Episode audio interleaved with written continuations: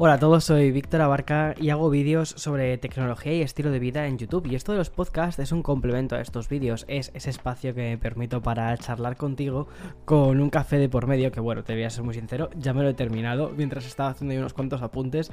Ha sido como, bueno, mira Víctor, termínate el café, luego haces el podcast y si necesitas eh, más café, pues siempre puedes darle al pause y continuamos. Espero no tomarme más, ¿vale? Porque ese es el tercero del día. Estoy intentando reducir mis, mis expresos de 4 que suelo tomarme o solía tomarme hasta hace una semana, eh, pasarlo a 3. A ver si lo consigo, es una de mis propuestas de este año, reducir mi dosis de café, pero no porque sea malo. Yo siempre digo, digo, el café es un problema solo si tú lo tienes. Es decir, eh, yo no tengo ningún problema con el café, a mí me encanta. O sea, bueno, ya está, en fin.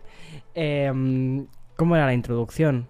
Eh, soy Víctor Abarca, hago vídeos sobre tecnología y estilo de vida en YouTube y esto de los podcasts, eso, eso es un complemento a estos vídeos, es ese espacio que me permito para charlar contigo con un café de por medio, ahí es donde estábamos, eh, y hablar sobre aquellas cosas que nos interesan más. A mí hablar es una cosa que me encanta, eh, como son la tecnología, el estilo de vida o un poco la intersección entre, entre estas dos. Y eso es de justo de eso, de lo que va este episodio, de mm, ¿Cómo encontrar el equilibrio personal entre tu trabajo y tu vida personal? Esta es una pregunta que de hecho me hizo hace muy poco un amigo que me dijo, eh, Víctor, eh, tengo que mm, teletrabajar, bueno, te, teletrabaja desde hace tiempo, pero es tú que teletrabajas desde hace años, ¿cómo equilibras todo esto? Le dije, espérate, déjame que te cuente.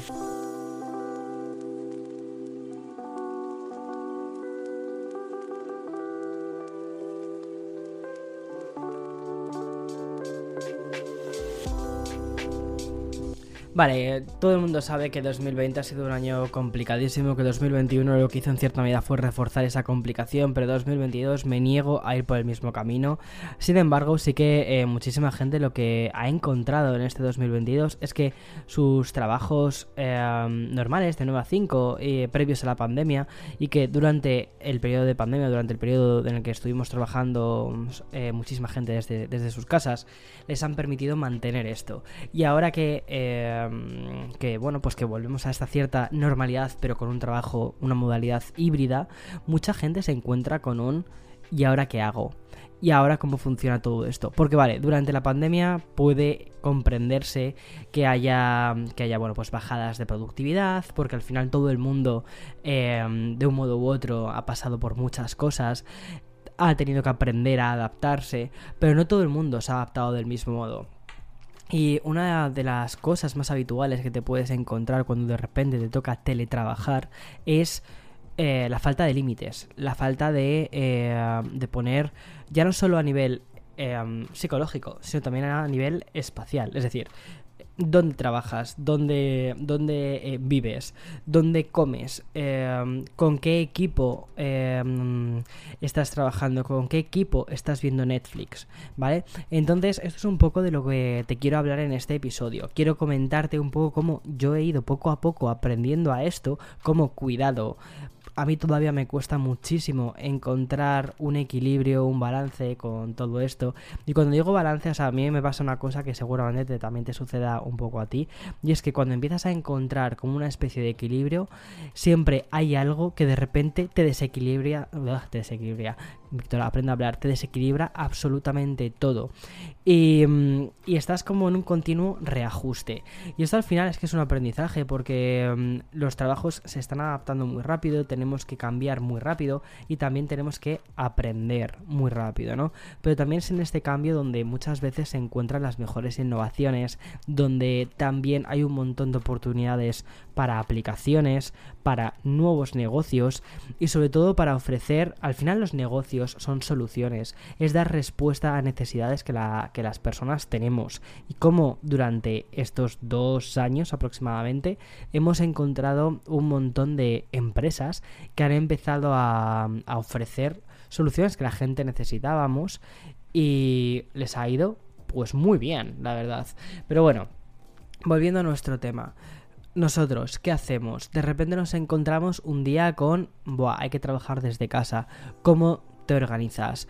Te quiero contar un poco cómo me organizo yo, así un poco a nivel general, pero cuidado, como te decía antes, cógelo con pinzas porque yo siempre estoy como intentando eh, reajustar ciertas cosas porque siempre, o sea, yo tengo una vida un poco caótica, mi trabajo es un poco caótico, no hay un día que sea igual. Una de mis propuestas de este año es intentar buscar rutinas, intentar buscar donde hay cosas similares y hacer que eso eh, cree una especie de rutina, sobre todo porque, porque necesito un poco de orden en mi vida, ¿vale?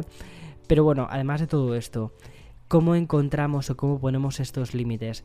Tanto los límites físicos ya sea a nivel de, habitaciones o incluso a nivel de dispositivos, cómo hacer que unos dispositivos sean para trabajar, cómo hacer que otros dispositivos sean para, para entretenernos y cómo tenemos que ser de verdad súper estrictos con estas eh, normas que nos pongamos, porque al final estas normas van a ser nuestros límites y estos límites van a ser los que con el tiempo terminen ayudándonos, sobre todo en esta carrera de, de fondo,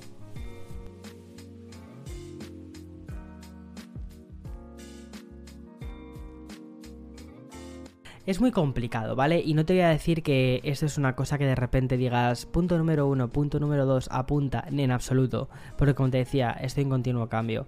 Pero yo creo que una de las mejores formas que podemos hacer para aprender a equilibrar nuestra vida profesional y vida personal es a entender primero para quién trabajamos. Sobre todo yo creo que eso es importante si trabajas de, para, cuenta para una para cuenta ajena.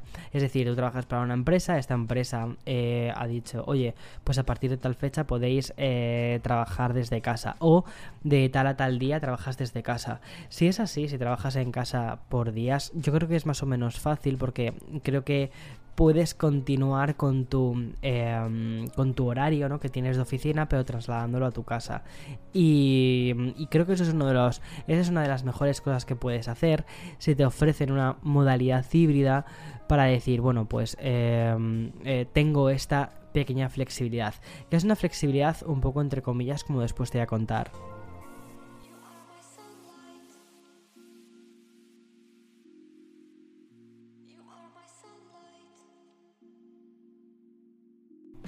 Al final, en las modalidades híbridas de, trabajo, lo que se está haciendo también es, bueno, pues ayudar un poco también a los empleados a que puedan eh, encontrar un equilibrio también con su vida personal, que no pasen tantísimo tiempo, por ejemplo, en el transporte público para llegar al trabajo y que mm, realmente van a hacer exactamente lo mismo algunos días, ¿no? Que eh, si estuviesen desde sus casas. Por ejemplo, tú cuando tienes que ir a una oficina y estar delante de un ordenador ocho horas haciendo lo que sea, picando código lo que sea, realmente eso mismo lo puedes hacer también desde tu casa. Sin embargo, hay otras muchas cosas, por ejemplo, los días de reuniones, que sí que está muy bien también estar en estar pues pues con tu equipo. El otro día, eh, de hecho fue el otro día, cuando digo el otro día fue ayer, eh, con dos amigos, una de ellas comentaba, por ejemplo, que eh, mm, el hecho de ir a trabajar a un sitio, o sea, que, le gusta mucho su trabajo, pero que no le apetece demasiado volver al trabajo presencial. Y yo, curiosamente, lo que le comentaba es que a mí me encantaría, eh, en cierta medida, o sea, si por mí fuese, sí que intentaría trabajar con mi equipo y con, y con, bueno, y con las personas también externas, tener un, sitio en común desde el que poder trabajar, desde el que poder poner las ideas en común, pero eh, físicas, ¿no? Estar cara a cara, poder trabajar codo, a, codo con codo, porque considero que en cierta medida cuando estás haciendo sobre todo trabajos creativos, trabajos en los que necesitas una comunicación muy directa, tener un espacio en común está súper bien. Y además otra cosa también interesante, y es que muchas veces los trabajos creativos surgen por casualidad. Estás hablando de un tema y de repente este tema te lleva a algo completamente nuevo. Y es ahí donde surge algo. Obviamente no todo el mundo tiene trabajos creativos y hay trabajos que son mucho más de, del día a día y quizás, bueno, pues para estas personas sí que encuentran tedioso el tener que reunirse con su equipo y demás. Pero también, por ejemplo, considero que una cosa positiva del trabajo presencial Mira, fíjate aquí a uno abogando por el trabajo presencial. Una cosa positiva del trabajo presencial es que si tu empresa tiene una buena cultura, tiene una, bueno, pues una, una, cultura de empresa, ¿no? Y estás a gusto, estás cómodo, y la empresa se preocupa por hacer que tú estés cómodo en ese, en ese espacio, también estar en ese espacio lo que te hace es sentir que perteneces a esa empresa. Pero claro, es muy importante que ahí es eso, la empresa tenga algo que ofrecerte. Si trabajas en un sitio cutre, si tus compañeros o, el público que tienes es un tipo de público, es un tipo de, personas con las que no te gusta estar rodeado o rodeada, pues entonces ahí probablemente quizás no sea el, eh, o sea, lo ideal volver a el trabajo presencial y digas, pues prefiero casi teletrabajar y me quito de estar aquí, uno, levantándome todos los días antes, dos, perdiendo luego mucho tiempo en volver eh, del trabajo a mi casa y tres, de estar viendo a estas personas que no me apetece ver.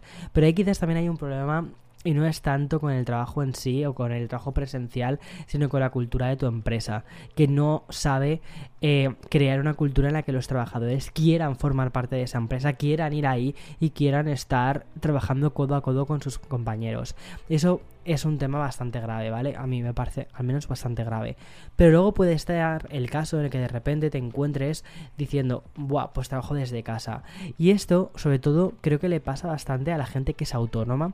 Y, vale, y aquí te cuento mi experiencia. Yo he sido autónomo desde hace bastantes años, durante un tiempo em, fui autónomo pero trabajando para mi propia empresa.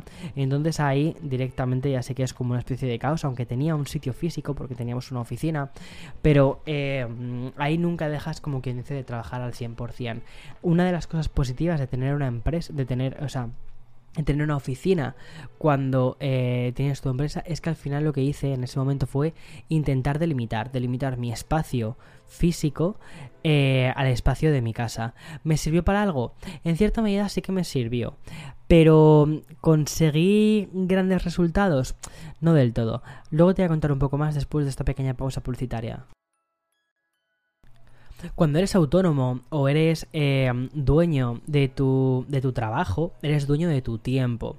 Y entonces te das cuenta de una cosa, y es que cuanto más trabajas, generalmente sucede esto, cuanto más trabajas, más dinero generas. Y entonces también es muy fácil de entrar en esta especie de carrera de decir, wow, pues espérate, que ahora en lugar de tener 8 horas, lo que tengo son 24. Y entonces dices, mm", y entonces tu cabeza lo que hace es multiplicar. Si yo con 8 horas ganaba X, con 24 horas gano Y. Y dices, pues ya está, pues a trabajar hasta que el cuerpo aguante. Y esto no es una rave, ¿vale? Esto no es una rave y al final terminas destrozado por dentro. Y mm, tanto física como psicológicamente. Y la factura psicológica que pasa todo este tipo de cosas, el no separar espacios o el a veces incluso romper esa separación de los espacios simplemente porque tienes un... porque quieres más, ya sea más dinero o que el proyecto crezca más eh, y descuidas un área que para mí creo que es el área pilar de todo esto, que eres tú mismo y tu bienestar. Em, ahí tienes un problema. Y es que tienes que tener en cuenta una cosa. En el momento en el que tú caes, si tú caes siendo tu propio em, jefe, todo cae. ¿Vale? O sea, si tú te pones mal o te pones mala, no vas a poder trabajar. Entonces, creo que tener un equilibrio es fundamental. Y ese equilibrio entre el trabajo y tu vida personal se pone a través de límites. Antes te comentaba, ¿no? Eh, los límites físicos, los límites de dispositivos y los límites psicológicos, ¿vale?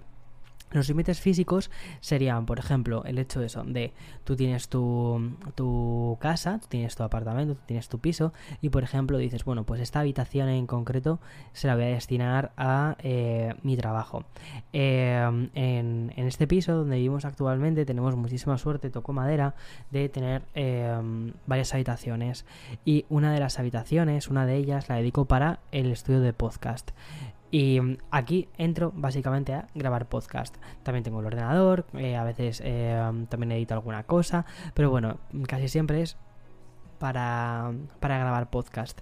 Y mm, nunca utilizo este ordenador, nunca utilizo este espacio para relajarme, para estar leyendo un libro. Primero porque no me, no me siento cómodo, o sea, lo he hecho de un modo con el que no me sienta demasiado cómodo como para querer relajarme aquí. Y mm, segundo porque para mí ha sido un límite que necesitaba ponerme.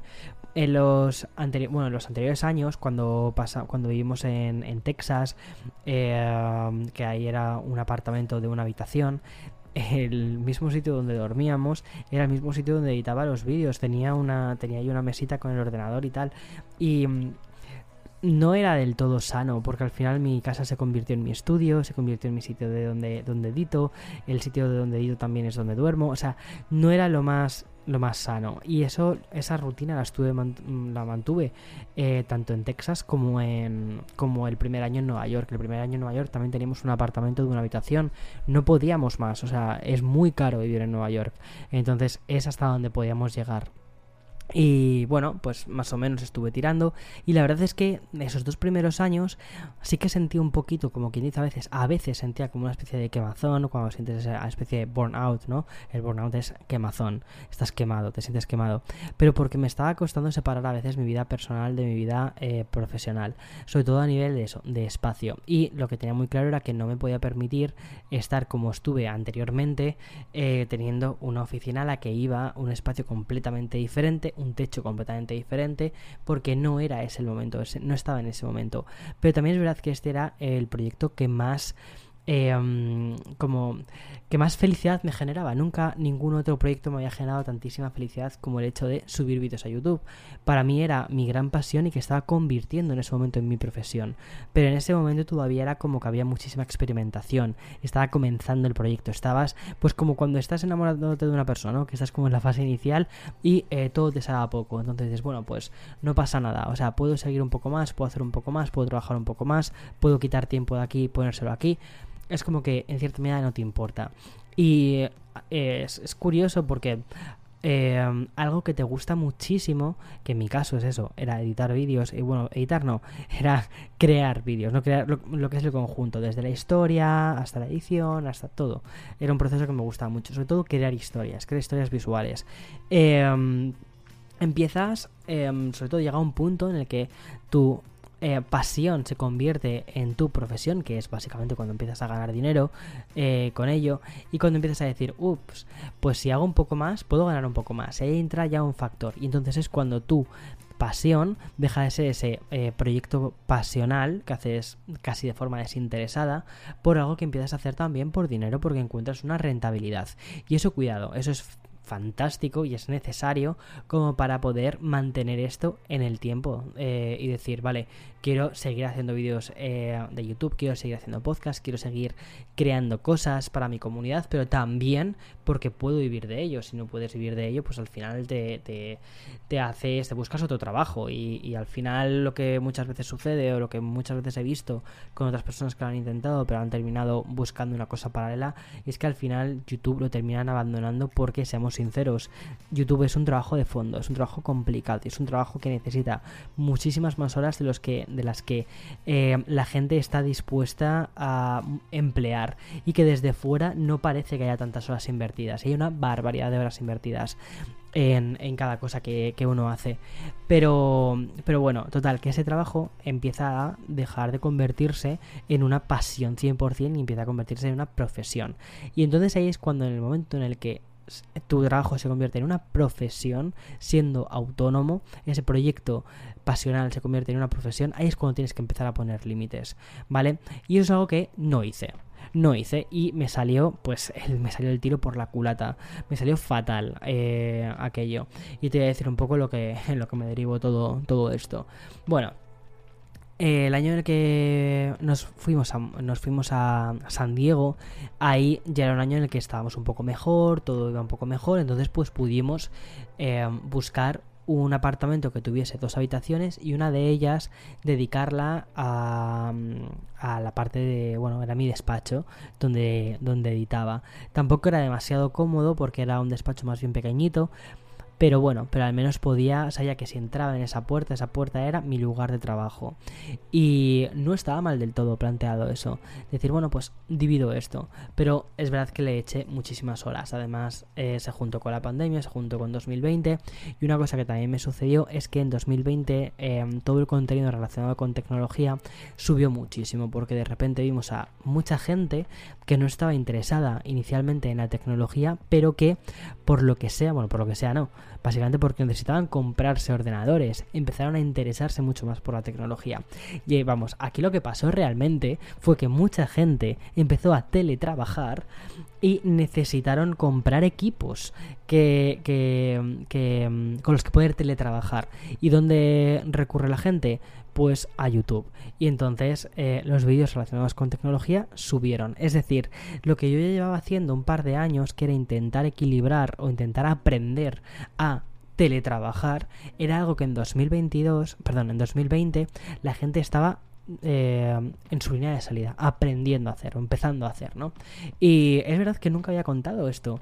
Em, aquí me siento en 2022, dos años más tarde, todo esto, a dar unos cuantos consejos ya cuando el agua ha pasado, pero bueno, la verdad es que lo que me he dado cuenta y por lo que he decidido hacer este episodio es porque creo que ahora mismo, a diferencia de lo que pensábamos en 2020, de esto va a pasar y vamos a volver a lo de antes, considero que sí, el coronavirus va a pasar, o más o menos, o lo que sea, pero bueno, chicos, esto no puede ser para siempre, ya estoy harto y todo el mundo está harto un poco pero lo que sí que creo que con lo que nos vamos a quedar es con una especie de trabajo híbrido. Entonces por eso dije, vale Víctor, ahora que esto ya no es una moda, sino que es una tendencia, vamos a hacer este episodio, vamos a hablar, vamos a contar eh, cómo te has adaptado. Vale, y entonces una de las cosas que, aprendí durante, durante, ese año es que por muy bien que te vayan las cosas, y ese año en 2020 las cosas relacionadas con tech iban súper bien, tienes que aprender a limitar. No puede ser que eh, te pases 24/7 trabajando. Básicamente porque tu sitio de trabajo, tu esfera de trabajo es tan fácil como abrir una puerta y decir, ah, ya estoy en mi oficina, venga, a seguir haciendo vídeos, a seguir editando, a seguir haciendo fotos, a seguir haciendo esto. No, tiene que haber un momento en el que digas, delimita, para, eh, esto no es del todo sano. Vale, y em, esto fue una cosa que me di cuenta y que realmente me pasó factura a finales del 2021, porque ha sido una especie de, de non-stop desde entonces, no he parado, ¿vale? Y, y, al final el cuerpo es muy inteligente y cuando eh, tú no quieres parar al cuerpo, el cuerpo te llega ahí y te dice, no, no quieres parar, no quieres parar, pues espérate que te va a parar y te para, y te para de verdad, además te para en seco y ahí es cuando sufres alguna serie de cosas. Total que mm, una de las cosas que también eh, me di cuenta que hacían algunas personas era comprarse dos equipos. Hay gente que por lo que sea no puede separar su espacio físico de su espacio de trabajo, está todo en el mismo, en el mismo espacio, en el mismo lugar, y lo que hacen es tener dos equipos. Esto es el caso de uno de mis amigos que tiene un ordenador eh, del trabajo y un ordenador personal. Y le pregunté, ¿pero qué pasa? ¿En tu trabajo no te dejan, por ejemplo, eh, si tú estás en, con tus proyectos personales, una tienda, una tienda online, no te dejan eh, meterte en WordPress, gestionar las cosas de tu tienda online? Y me dijeron, sí, sí, o aquí no hay ningún problema. O sea, si, realmente este, este ordenador, aunque sea del trabajo, es un equipo que tengo yo, o sea, lo, mantengo yo, es, es, prácticamente, o sea, es mío. O sea, si me despidiese no tendría que devolver, solo tendría que devolver al trabajo, pero es algo que uso yo para mis cosas del día a día. Y dije, entonces, ¿por qué te has comprado un ordenador eh, secundario?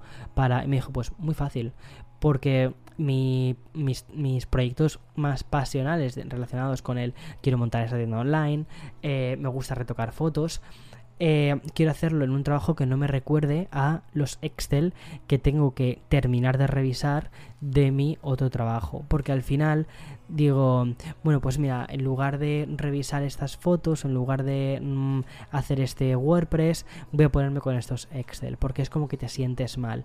Y de ese modo su ordenador de trabajo lo tiene muy delimitado de, en horas, ¿no? de 9 a 5, que es su horario de trabajo, utiliza su ordenador de trabajo.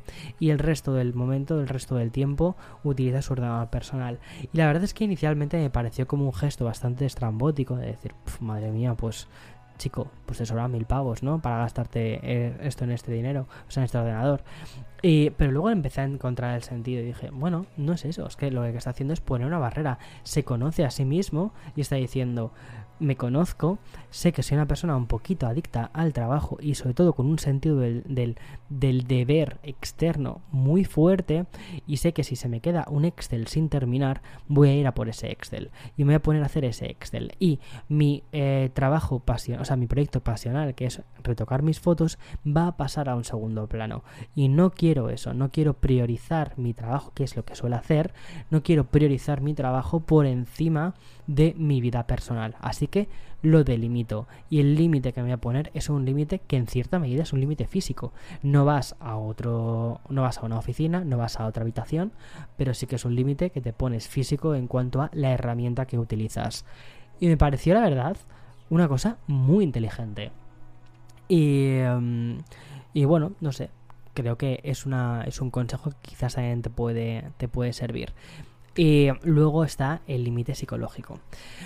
Vale, aquí es un poco lo que te estaba contando de mi historia, ¿no? Es decir, yo estaba poniendo eh, un límite físico con una habitación, luego cuando nos mudamos a este nuevo piso en Nueva York, eh, en esta nueva temporada era, llámalo como quieras, para mí la verdad que ha sido un cambio mm, muy grande de vida eh, por muchas cosas.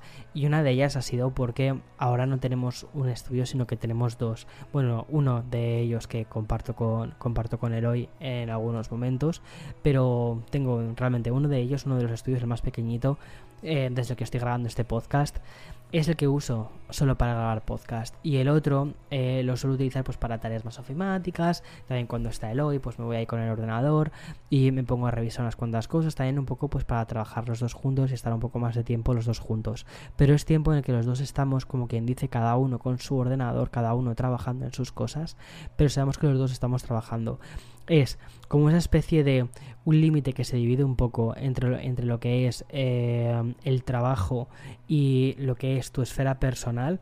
Es un límite que sabes que de vez en cuando rompes un poco, pero no del todo. Y luego en el resto de la casa ya sí que no hay ordenadores, sí que no, o intentamos que no hay ordenadores, intentamos que no nos pongamos a trabajar desde el salón, desde el sofá, porque al final el sofá es un espacio donde lo que quiero es eh, ver la tele, ver la tele, jugar a la videoconsola o leer un libro. Pero no quiero sentirme con la necesidad de, espera que tengo que mandar estos correos, espera que tengo que meterme en Notion, que tengo que mirar esta propuesta que ha llegado de X cliente. No, es una cosa que intento no hacer. Pero ahora, ahí viene por un espacio físico o por un espacio que yo también me he creado un, límite mental que me he creado. Eso ha sido un límite mental, ¿vale? Porque realmente los espacios físicos son tan fáciles de romper como dar unos cuantos pasos. O abrir una puerta. Estás en una puerta, estás en una habitación, estás en otra, ¡pum! ¿Qué quieres estar? Va, lo rompes y ya está. Pero al final, lo más fuerte que tienes, el mayor limitador que tienes, son tus propias normas. Es tu propia cabeza. Y esto es muy importante que lo tengas en cuenta, ¿vale? ¿Por qué? Porque a mí, por ejemplo, continuando con la historia que te estaba contando antes, ¿no? Yo tenía la, la, em, la, suerte, la fortuna de poder tener dos, no uno, sino dos espacios diferentes en los que poder trabajar bajo el mismo techo. O sea, dentro de mi casa, dos espacios eh, que estaba, que podía dedicar únicamente a trabajar. Sin embargo, esto no era algo que estuviese haciendo. Eh, al final es, un poco. soy autónomo y además me gusta mi trabajo. O sea, reconozco que me gusta mi trabajo y disfruto eh, de mi trabajo. Cuando la gente se queja, por ejemplo, veo otros creadores de contenido que se quejan de, de del trabajo que a veces hacemos y tal, digo, a ver, seamos sinceros. O sea, si, si lo consigues y consigues poder vivir de esto, en cierta medida tenemos un trabajo que es bastante... Eh, que está de puta madre, porque eh, puedes tomarte, o sea, si, si, eres, si eres listo, si eres listo, si eres lista, y te pones una serie de normas y dices, no voy a trabajar X horas o no voy a hacer X cosas, puedes vivir muy bien. El problema es cuando estas normas no te las aplicas. Y aquí es cuando tengo que levantar la mano y digo, eh, ahí estoy yo. Ahí es donde soy yo el que no se aplica las normas. El que podría aplicárselas y podría vivir bien, pero que no lo, pero que deciden hacerlo. Eh, ahí estoy yo, levanto la mano. Bueno, y, y nada, y entonces la factura me llegó. Me llegó en forma de tada crisis de ansiedad. Uy, pues sí, eh, a finales de, este año, o sea, yo siempre he tenido sufrido de, ansiedad. Tengo un carácter, ¿no? Que es un poquito, pues, así como eh, a veces un poco nervioso, un poco de querer conocer diferentes cosas, querer controlar diferentes cosas, tener, eh, bueno, pues una serie de cosas como quien dice, em, como a mano, al día a día, ¿no? Pero claro, ¿qué, qué sucede? Que también eh, me genera ansiedad. Y ese, este carácter eh, me ha producido ansiedad en diferentes épocas de mi vida. Cuando era niño tuve una crisis de ansiedad, cuando era adolescente tuve algunas crisis de ansiedad, pero en esta última época he tenido más crisis de ansiedad de seguido de lo que es normal, de lo que era hasta llegar a un punto de decir, Víctor, eh, prioridades, prioridades. Que esto es una cosa que dije hace no mucho en un vídeo, lo de prioridades, pero realmente lo de prioridades donde me lo apliqué ha sido en mi vida eh, o en mi salud mental. Y en decir, primero uno, busca ayuda porque necesitas aprender, necesitas restablecer ciertos límites. Y, mm, y dos, necesitas ser, eh, al igual que eres muchas veces muy sí o no con tu trabajo, necesitas ser muy sí o no con tu vida personal y poner límites y entender que no puedes estar trabajando 24/7, que tu cabeza tiene que desconectar, que tu cabeza cuando estás cenando con tus amigos no tienes que no tiene que estar pensando en los emails o no tiene que estar sintiéndose culpable por estar cenando y no estar creando historias de Instagram para después rentabilizarlas y para estar ahí, para estar en esa especie de, de hype constante. Tienes que darte tiempo para desconectar, tienes que darte tiempo para desaparecer. Y durante Navidades más o menos lo hice, lo hice bastante bien, desaparecí bastante bien, estuve enfocado mucho en mi familia, enfocado en, en bueno, pues también en mis amigos, en, en mi pareja. Eh, y es una de mis propuestas de este año, encontrar ese equilibrio del cual te estaba hablando antes. Para mí es un trabajo, es un trabajo continuo, es un trabajo eh, de ir buscando ese equilibrio constante y tal y como lo estoy haciendo ahora mismo es todos los lunes lo que hago es ponerme un, un horario, ¿vale? Todos los lunes sabiendo que mi vida es un caos y que cada día es diferente y sobre todo sabiendo que yo en Nueva York y que muchas veces para grabar dependo del clima que vaya a hacer hola hoy estamos a menos 3 grados. O sea a menos 3 grados no puedo salir ahí fuera a grabar por mucho. O sea si necesito grabar un vídeo o lo que sea pues mira, te pones la ropa térmica y sí. Pero es la situación ideal, no. Primero porque sales con la cara roja, sales con las manos que no puedes ni coger la cámara y eh, te sientes mm, que dices, ¿qué estoy haciendo con mi vida? ¿Qué estoy haciendo con mi vida ahora mismo? Grabando a menos 3 grados. Y, bueno, pues eso, en fin. Pero bueno, después de este pequeño paréntesis a lo que voy. Lo que hago los lunes es eh, hacerme un, un, em, un calendario de todas las cosas que tengo para esa semana. Más o menos, ¿vale? O sea, también soy un poco flexible. Pero sí que divido el tiempo en unas 8 o 9 horas pensadas para lo que es trabajar. Y el resto de cosas las divido desde, o sea, pongo en el calendario desde cosas como desayunar, comer, eh, tiempo para leer y tiempo para mí, que lo llamo growth, crecimiento, que es tiempo literalmente para mí, que puede ser desde leer algo que me apetezca, que no tenga nada que ver con trabajo, desde, em, yo qué sé, desde algún proyecto, eh, algún de estos passion project, ¿no? Que quiero hacer, o hasta incluso si quiero construir legos, poder hacerlo. Me lo pongo, me lo agendo, me lo pongo ahí en un calendario, no porque vaya a seguirlo milimétricamente, ¿vale? Porque, por ejemplo, después de comer tengo growth. Em, pero me lo pongo básicamente para decir, ese tiempo es tuyo y gástalo, malgast, no gástalo, perdona. Eh, no, o sea, la idea es, no lo eh, utilices para algo que vaya a ir directamente a tu trabajo, que vaya a ir directamente aplicado a tus vídeos o que vaya a ir directamente aplicado a tu negocio y a tu empresa, sino dedícatelo a ti, dedícatelo a malgastarlo. ¿Que quieres jugar a un videojuego? Juega, siéntete libre, que te lo has ganado, que puedes hacerlo, ¿sabes? Y luego, cuando hayas terminado, cuando salgamos de este momento, cuando haya pasado las 2 de la tarde, vuelves al trabajo. Porque es como cuando te dan la hora libre para comer y tienes que volver al trabajo. Y vuelves, ¿vale? Porque eso sí, al igual que te pones eh, un límite para dejar de trabajar, tienes que poner también un límite, tienes que también ser honesto contigo mismo y decir, tengo que volver a trabajar. Y aquí, porque muchas veces lo que te cuesta como, como autónomo, creador de contenidos, eh, es a veces es como que te pasas de trabajar y dices, Buah, espera, que esta semana me he pasado, esta semana tengo que reducir un poco. Y la semana siguiente dices, bueno, como la semana pasada trabajé mucho y dije de reducir un poco, y al final te das cuenta de que no trabajas un huevo. Y dices, espera, que esta semana no he trabajado nada, que esta semana me da la sensación de que no he avanzado en proyectos que quería haber avanzado. Y entonces al final te encuentras que no estás en un equilibrio, entonces tu cabeza es como que dice, eh, chaval, eh, ¿qué estás haciendo? ¿Qué estás haciendo? No estás siendo equilibrado. Entonces, para mí al menos, estoy encontrando en lo que es poner las cosas en un calendario, es como que en cierta medida, si le tengo que echar la culpa a alguien, se le ha hecho el calendario, no me lo ha hecho a mí. Y luego, eso sí, intento ser bastante riguroso con mi calendario, eh, cumplirlo, ponerme la regla de cumplir mi calendario.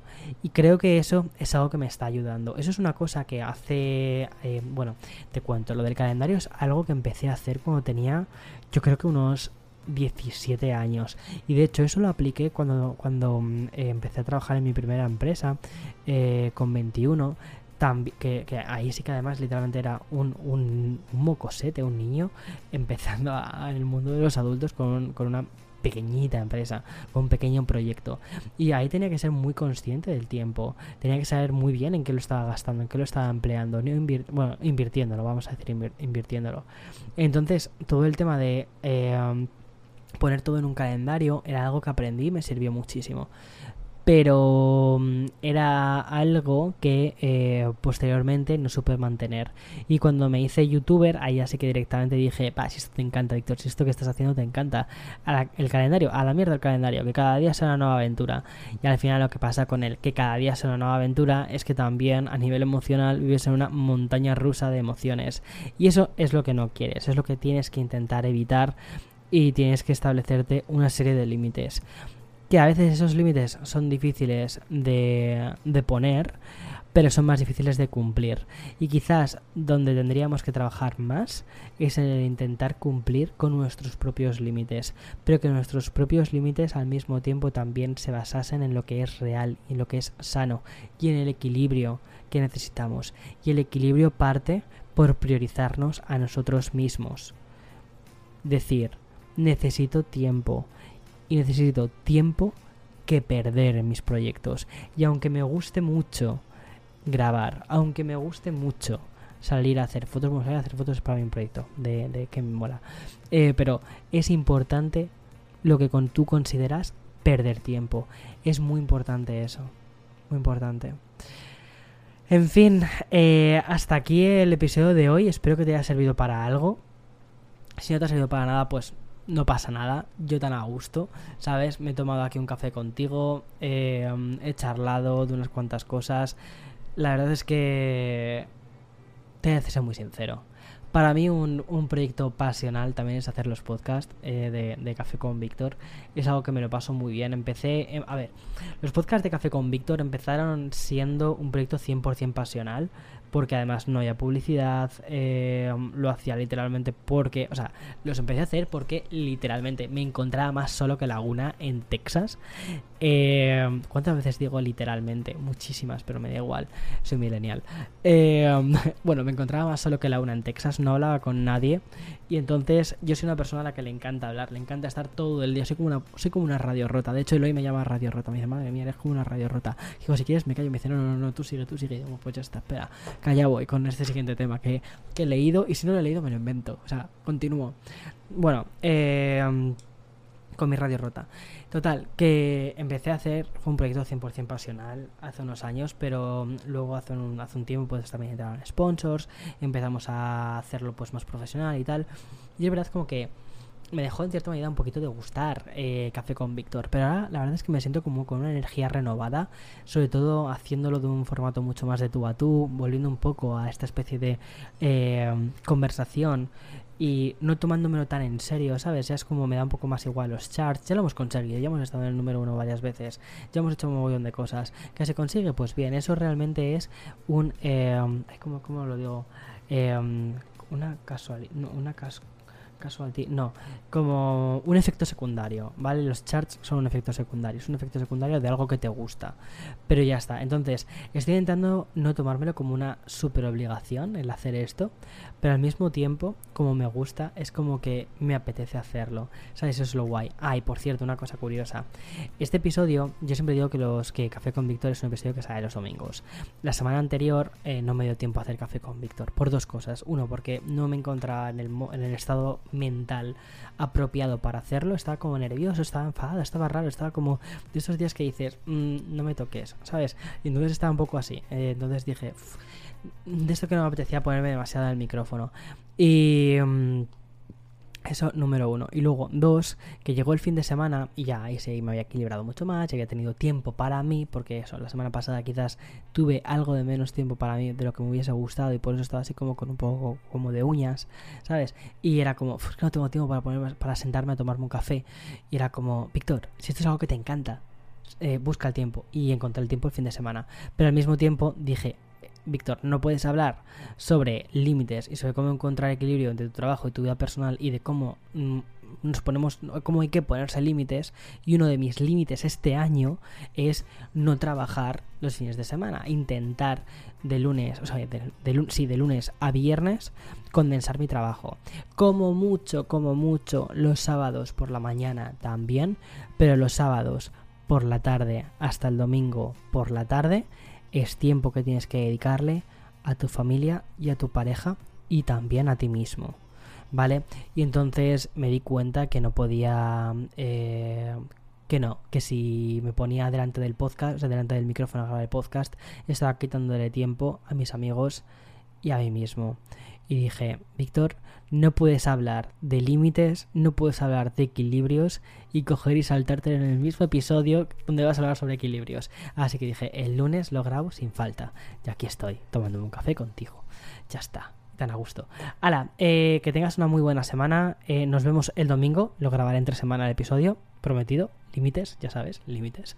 Y si te ha gustado, nunca lo digo, nunca lo pido, nunca nada. O sea, nunca, o sea, intento no pedir demasiadas cosas, ¿vale? Pero si te encuentras in the mood que te apetece, déjame una review positiva en Apple Podcast y en Spotify. Te lo agradezco un montón. No sé cómo funcionan estas cosas, pero a veces sí que me sale ahí en plan ah, alguien te ha, puesto una cosa positiva. Y es como, ay, qué guay.